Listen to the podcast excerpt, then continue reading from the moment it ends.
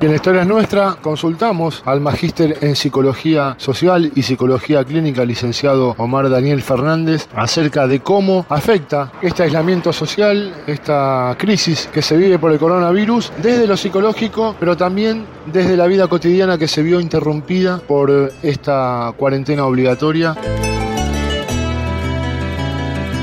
Claramente es una situación que funciona como un estresor. Esto que nos atraviesa a todos nosotros es un fenómeno estresor que por supuesto va a incidir en nuestra calidad de vida. Si pensamos a la pandemia como fenómeno, nos van a aparecer sentimientos, emociones, mejor dicho, asociadas a la pandemia, como por ejemplo podemos pensar miedo, en primer lugar, el miedo a perder la salud, por ejemplo, y pensemos que siempre, frente a una situación novedosa y no previsible, es esperable también que se disparen en nosotros los niveles de ansiedad. La ansiedad como una respuesta justamente a algo que como fenómeno nos genera incertidumbre, esta sensación de abismo también en la que nosotros nos sentimos frente a esto, también puede aparecer una sensación de frustración por justamente la pérdida de control que yo siento respecto a mi vida y a lo que estaba pudiendo hacer con mi vida. Es esperable también que, ¿por qué no?, aparezca enojo, aparezca cierta sensación de desorganización de mi vida cotidiana y mi rutina. A la vez puede aparecer cierto nivel de ambivalencia porque, a ver, puedo sentir miedo a perder la salud, pero a la vez eso me hace sentir bien el quedarme en casa porque sé que es la manera que yo encuentro de poder preservarme a mí y a mi grupo familiar. Otra emoción que puede aparecer es lo que entendemos como cierto sentimiento de soledad, Acá podríamos ampliar un poco esta noción, la diferencia entre soledad social, emocional y la soledad emocional propiamente dicha. La soledad emocional propiamente dicha, la sensación de pérdida o de no tener un vínculo amoroso, mientras que la soledad social emocional, como su nombre lo indica, es la sensación de pérdida de vínculos sociales. Entonces, para la gente que vive sola, por ejemplo, es muy importante el contacto vía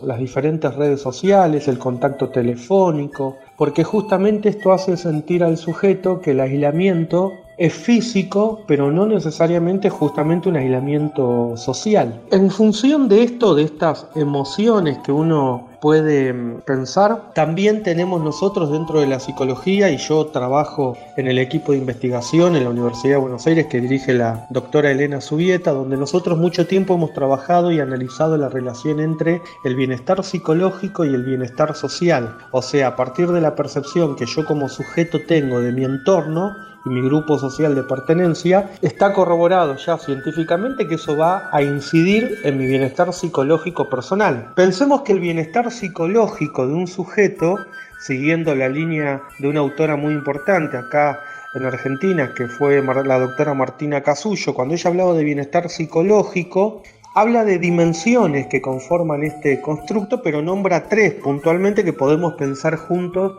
a partir de esta pandemia. Fíjense, el control de situaciones.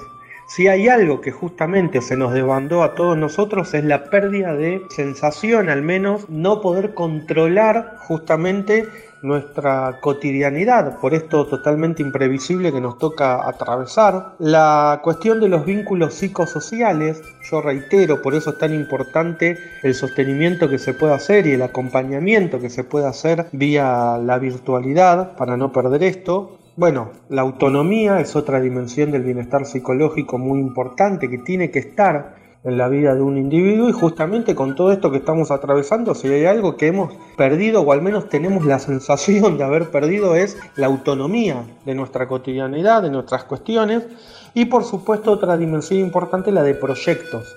Muchos de nuestros proyectos inmediatos con toda esta situación, no digo que se hayan truncado, pero al menos se van modificando. Lamentablemente, y claro que la pandemia y el aislamiento social obligatorio concomitante va a llevar a una serie de cuestiones como las que nombré que son esperables en el aspecto yo diría psicosocial, no solo psicológico, ¿no? Pensando siempre en la relación del sujeto y lo social. Si me pidiesen a mí ciertas indicaciones como psicólogo, bueno, es importante mantener las horas de sueño, es importante tratar de estar bien alimentado e hidratado, no exponerse a noticias falsas, esto es algo muy importante, tener mucho cuidado donde uno presta atención respecto a esto, porque hay muchas noticias falsas que no hacen otra cosa que generar más miedo y más angustia en la gente. Por otro lado, es bueno tratar de aprender algo nuevo, que tengamos ganas de aprender. Esto a partir de internet hay muchos tutoriales para esto.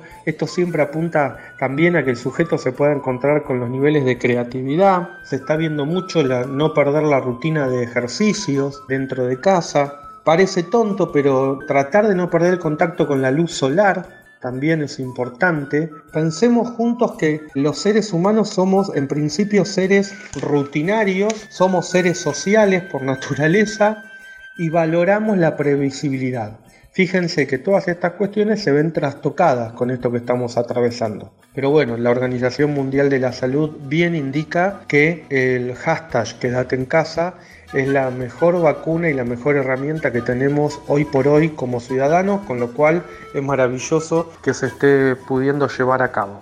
Omar Fernández, quien les habla, soy magíster en psicología social comunitaria, soy licenciado en psicología y especialista en psicología clínica. Historia es nuestra, Radio UNCB. Muchas gracias, quedémonos en casa.